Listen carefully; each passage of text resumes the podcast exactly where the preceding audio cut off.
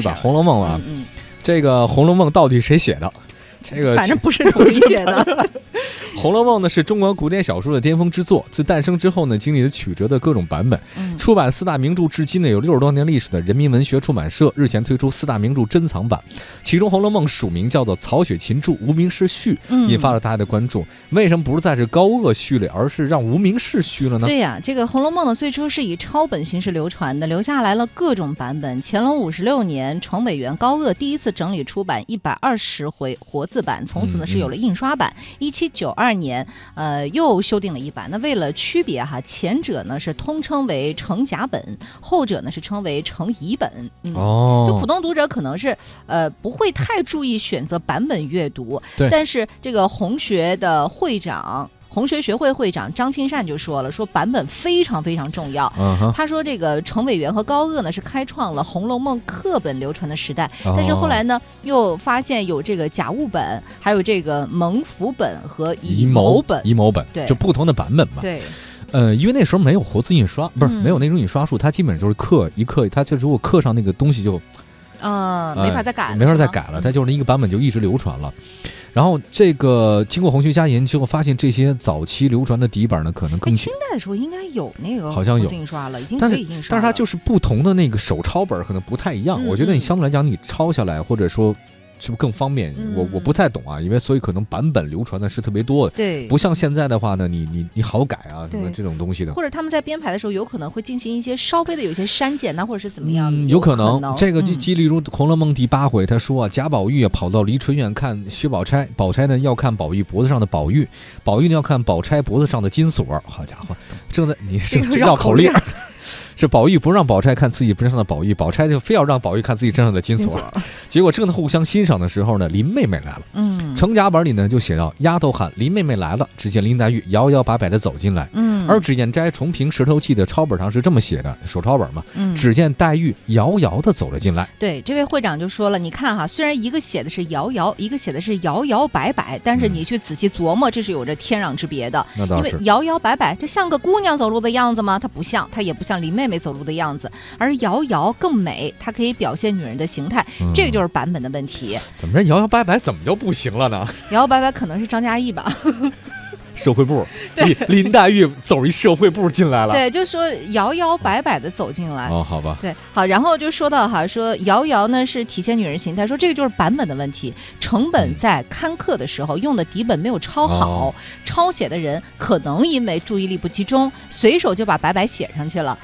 不对吧？他们那会儿也不带那个输入联想的呀，怎么会写个瑶瑶还是把白白写上去呢？人民文学出版社透露，这次呢，经过更多的版本，这个版本经过一代红学家努力完成呢，将作者署名由延续数十年的曹雪芹高鹗著改了前八十回曹雪芹著，嗯后四十回无名氏著，程委员高鹗整理，反映了出版者的整理者的这种严谨的态度。嗯，然后，你来说说吧，你你感觉《红楼梦》和《金瓶梅》其实很像这次改名不是现在的事儿，嗯李少红当时重新拍《红楼梦》的时候就已经改了。哦，李少红当时就已经把那个就是你说高鹗重拍的那个对，就嗯重拍李少红重拍的那嗯那个，当时拍的很烂的那个期嗯那嗯那那那就次《是那红个楼梦黄》，瓜贴嘛，对对对脑。门儿黄瓜贴那个。其实《红楼梦》这个它，我我我我据我所粗浅的理解啊，实际上不同地方的人对这事儿研究还真的不太一样。嗯呃，在就是就是就是四九年或者说是五零年以前，大部分的这种研究《红楼梦》的人，是像胡适研究过，嗯俞平伯研究过，嗯林语堂研究过，甚至像像蔡元培先生，这很多人哦都喜欢研究这个东西。他们就每个人的派是不一样的，有什么叫评点派，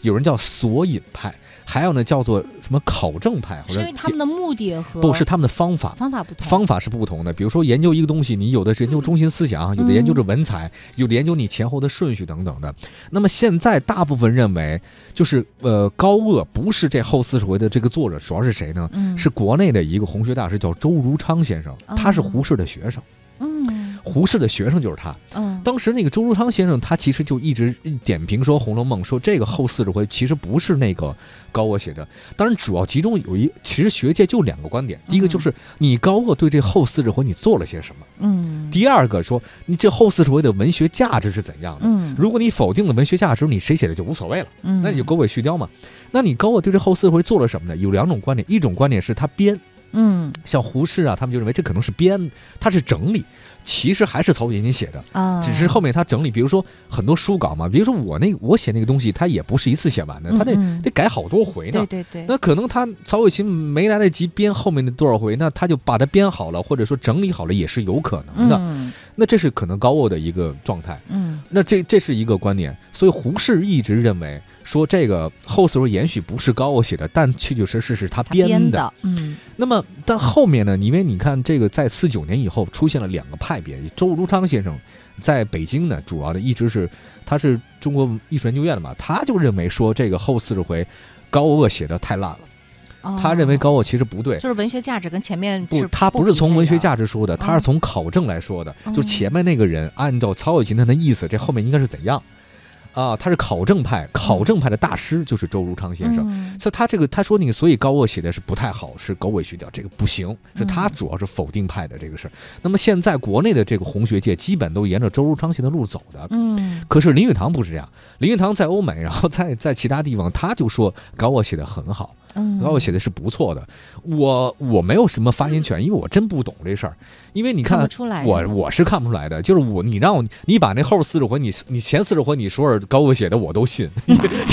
真的。就我是全本书都是高鹗编的，嗯这我看不出。来，因为以我的文学鉴赏能力和普通的这种这种粗浅的理解，我无法分辨到底是这个后四十回好和前前前八十回到底有哪些太大的区别。嗯，这个我很难，但是有些人认为说你后四十回写，像周如昌先生认为后四十回这前跟前面的人物的曹雪芹的意思是不一样，因为后四十回很重点是什么呢？嗯是人物的结局。嗯，其实研究人物的结局，他认为高鹗完全违背了曹雪芹先生之初衷前的吗初衷。哦，所以周如昌先生还有呃国内的很多红学界认为这是不对的。嗯，那类似这样的还有谁研究呢？刘心武先生，哦，刘心心武，刘嗯刘心武先生这两天在百家讲坛不是也讲很多嘛？嗯这个他他他自己有很多看法，当然咱先不说他那看法是好的还是不好，我也有看了一些啊。嗯那他反正他自己能够把自己的逻辑圆上，那就是一个观点嘛。嗯，这个没说哪自个圆其说就可对以了。这个没有说谁观点对或者不对，谁也搞不清楚了。但确确实实，这个《红楼梦》的这后面的版本是不大一样的，有很多种这种不同说法。嗯甚至还有人觉得这不是曹雪芹写的，也有人这种说法，这这说法太多了。所以这到后面，现在只是欧美，还有很多其他地方，比如说像台湾地区的这个这个一些人就认为，就是以林语堂可能这先生后面胡适先生还有其他的这种这这理解呢，就认为这个就是高鹗写的就还是挺好挺。高派，嗯对高鹗实际上我看过他的一些这种东西，他其实跟曹雪芹的经历很像。嗯，也是很落魄，也是汉军的镶黄旗吧，如果没记错对吧？因为曹雪芹是正白旗，嗯他们家跟我们家是一样的正白旗的。嗯那你你他其实经历很像，呃，落魄的情况也很像， 所以他们也有很多同一时期、同一地，所以呃，感觉也差不太多，所以很多人就说这个他写的应该是没有什么太大的问题的。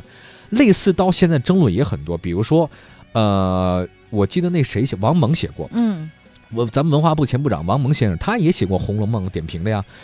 连我们最喜爱的张爱玲，文艺女青年张爱玲也写过，她写过一本书叫《红楼梦演》，嗯他也写过《红楼梦》。就张爱玲在美国的时候，她特别喜欢研究《红楼梦》。嗯她就你知道她为什么叫梦魇啊？这个词儿我很有意思，梦魇就是你中了魔了。嗯啊，那个演眼啊，那个嗯，眼啊，那你以为是我以为是演绎的演呢，嗨《红楼梦》演， 《三国演 义》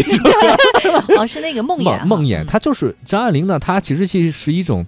她认为她着了魔，她很喜欢。张爱玲呢，这研究方向我不是很了解，因为这本书我只是粗浅的简单翻过。但是呢，我看到一些点评啊，是这么说张爱玲的。张爱玲呢，对这个《红楼梦》她有自己的看法，她很有意思。她就她写的结局，嗯，嗯，她对这种爱情的结局是很感兴趣的。啊我想这是可女性能嘛女性啊，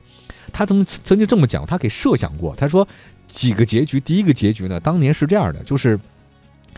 林黛玉在薛宝钗嫁给贾宝玉之前就死了，嗯，那么贾宝玉就跟薛宝钗结婚了，但是薛宝钗在婚后一年难产也死了。啊，难产也死了。那么贾宝玉呢，最后呢就流落在街头，嗯那成为流浪汉，他家也派呃破败了嘛。对，结果呢就被人呼来喝去的生涯里嘛，就那种状态，那就是街头流浪汉没什么区别。嗯，结果有一天他在四处行乞，乞呃就是就是乞丐嘛那种的嗯，碰到了谁啊？他碰到了史湘云。啊，湘云呢，他可能他认为史湘云是很早就守了寡了，嗯所以史湘云跟贾宝玉呢就是同是天下沦落人。结果这个两人就在一起了，这是一个结局，这两人就生活在一块儿了。嗯啊，这是张爱玲认为可能的结局之一。嗯，因为为这个其实是他俩的有相通的经历，而且林黛玉和贾宝玉都相继的故亡，呃，贾府也败了，然后史湘云也败了嘛，家里，所以史湘云也是这同俩命相连，同命相连，这俩的嗯经历很像，所以他认为这是第一种结局。那么张爱玲呢，还认为有第二个结局，这个第二结局比较扯啊。嗯，他第二结局说，中国的很多的这种神话、古代的古典小说里面，还有一点很有意思，大团圆。呃，说才子佳人必须团圆。嗯所以他最后要咋样所以呢，但如果你人间团圆不了，那咱就天上团圆去，就哦，新白娘子传奇嘛。明白了，你明白这个就是脂砚斋，他他也说这种可能性也是有的。比如说林黛玉死了，那当天薛宝钗跟林那个贾宝玉结呃结为夫妻了嘛。然后结为夫妻之后呢，没多久那贾府就败了嘛。嗯，败了以后呢，这各种原因，那最后贾宝玉就疯了疯癫癫，就当了和尚，白茫茫大地一片真干净啊，嗯呼啦啦大厦将倾嘛。你机关算尽太聪明，然后结果就跟那一僧一道呢，就从此流落江湖，变成了一个，然后又又怎样？然后在天上又跟林黛玉啊这个在一就起，在一起，呃，什么、嗯就可能了，这个中也是可能的。到这个时候是要中国传统的神话，但是嗯曹雪芹会不会这么写，这不一定。嗯，但是按照中国传统的神话当中，大团圆结局应该是这样的，嗯天，上的。还有第三个结局，嗯第三个结局是你，你猜他跟谁在一块儿了？再讲一个很重要的人叫袭人，就是袭第人第不三是个丫鬟吗？哎，嗯对，，第三个结局是这样的，就是林黛玉死了以后，贾宝玉也跟薛宝钗结婚了，这个不假。嗯嗯，但是呢，很快贾府就败了嘛，然后薛宝钗也也死了，然后呢，贾宝玉呢也依然是流落江湖，他嗯四处、这个是不变的，哎，这个嗯不变的。但是呢，他你看，袭人嫁给这嫁给了蒋玉菡，蒋玉菡是个戏子，嗯戏子呢，这个地位不高的，但是很有钱，所以呢，他在有一天的这个也是行乞的时候，他碰的不是湘云，是袭人。嗯，袭人这个时候已经从丫鬟不一样了，那是阔太太。对，她变成阔太太之后呢，她就她就看到那个贾宝玉嘛，她就觉得这个，哎呀，这是之前我的，这是我的主子呀，嗯那是风流倜傥的一个人呐。结果呢，就是很难过，很难过，很难过，但是太难过了，两个人相拥而泣，倒地死亡，啊，俩人马上死了。哦，这也是一解决，就是你你虽然也过了一段繁华，你呢，但是贾宝玉呢也终于看到自己的归宿，嗯就完事儿。嗯两个人就太悲伤难过了，就是嗯你想想看，以前啊，两个人都是在怡红院里长大的，那袭人。也是我的贴身丫鬟嘛，也跟我对跟贾宝玉，他实际上贾宝玉出使云雨情，实际上是跟袭人在一块儿的嘛。嗯，但是张爱玲她其实这么认为的，张爱玲这么写，她说袭人啊不太可能嫁给蒋玉菡会这么好，因为蒋玉菡她也不可能正房太太，因为蒋玉菡虽然她地位不高，但她有钱有势啊。嗯那我袭人那个时候很讲究你的、你的、你的那个什么嘛，就是你嗯是不是这嗯个、你出身呢？哎，的你身份或者啊你的嗯处女嘛，对吧？嗯嗯袭人不是了，所以蒋玉菡肯定看不上他，所以袭人会不会跟那个、那个、那个这个贾宝玉好，这个是两回事儿。嗯但是他认为这也是一个很多人期待的结局，就是袭人嗯跟贾宝玉他俩在一起了，因为日久生情，然后呢嗯相拥而泣，短暂分割之后就也也完了。但他其实后来人说，袭人也是因为很守着那个贾宝玉，但是因为贾宝玉始终不争气，嗯，所以袭人就只好去嫁给了蒋玉菡。但是她婚姻生活也并不幸福，只是一个阔太太，很空虚。最后呢碰到了贾宝玉，这俩人相拥而泣，立刻倒地死亡。嗯还有好多结局呢，我就只记住仨。啊，我觉得这是张爱玲写的的。但张爱最玲后呢？这个写的真的非常女性视觉，我觉得。张爱玲这个人很有意思。嗯张爱玲，你看写东西啊，我我发现很有趣啊，她不太写情绪，嗯她只写你就这个人的算计。她在算计当中把人的这个人情冷暖全部写清楚了。你看她那个小团圆，你就看得出来了，嗯那真的她穷怕了。嗯，张爱玲真是穷怕了，她真是真是每一分每都记得下，所以她算的人世的悲凉比较多，嗯所以她不太讲情，她讲的是这个这个这个这种这种东西。就是心还是比较硬的。他心很硬，所以嗯所以你，所以他认为这几种结局还有很多。对于张爱玲，大家可以看个书去吧，因为我没有看过这本书，我只是看了一些点评啊。《嗯红楼梦》因为关于《红楼梦》书太多，我自己本人也看不进去，因为我同学们，他啊看不进去，他在那儿滔滔不绝的说了二十分钟，他说看不进去。你要是看进去了，是不是我们得专门把那个红学院的把你给聘过不去？这不是是这不是，我真看不进去啊。那你要替啊那个谁高鹗说话吗？还是我怎么着我我觉得其实这个我不太懂啊，因为我嗯真的以我的水平，我无法判断判谁断哈谁写的不是，或者说谁写的这个好或者不好，咱咱咱咱咱老实说，但我认为《红楼梦》跟《金瓶梅》实际上讲的是一个事儿。嗯，我为啥要这么说呢？为什么？就是《金瓶梅》，大家看没看过？我不太了解啊。就是他兰真陵的，笑笑生吗？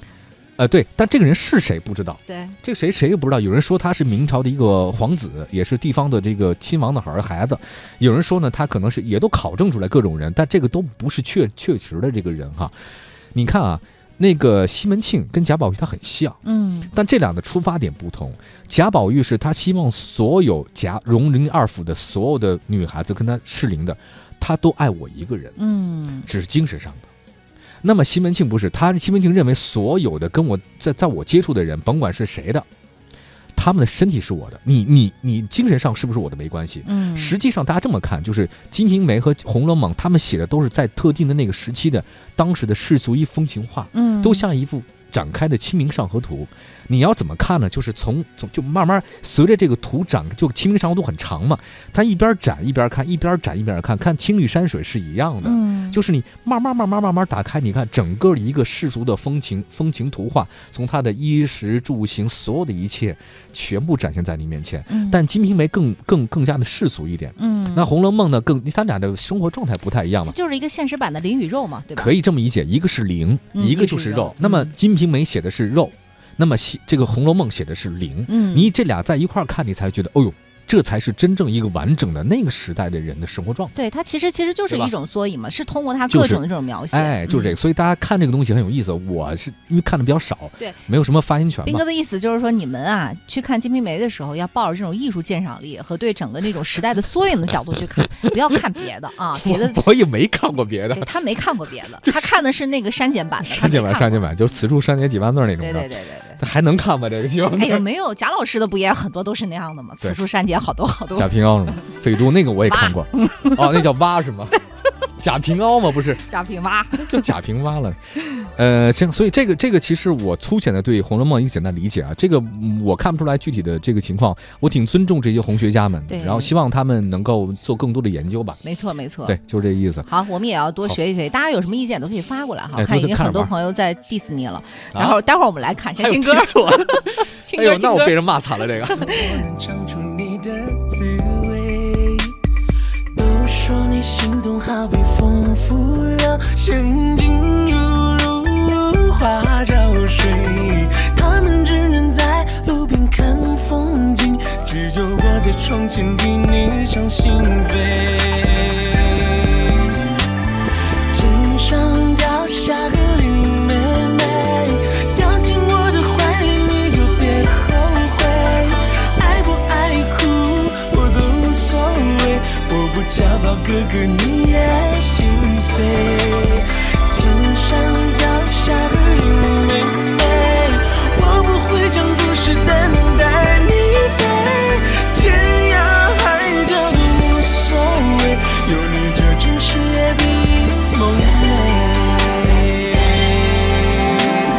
天上掉下个林妹妹，掉进我就被化成了水。烛光猜不透你的心思，只有我能尝出你的滋味。都说你心动好比风拂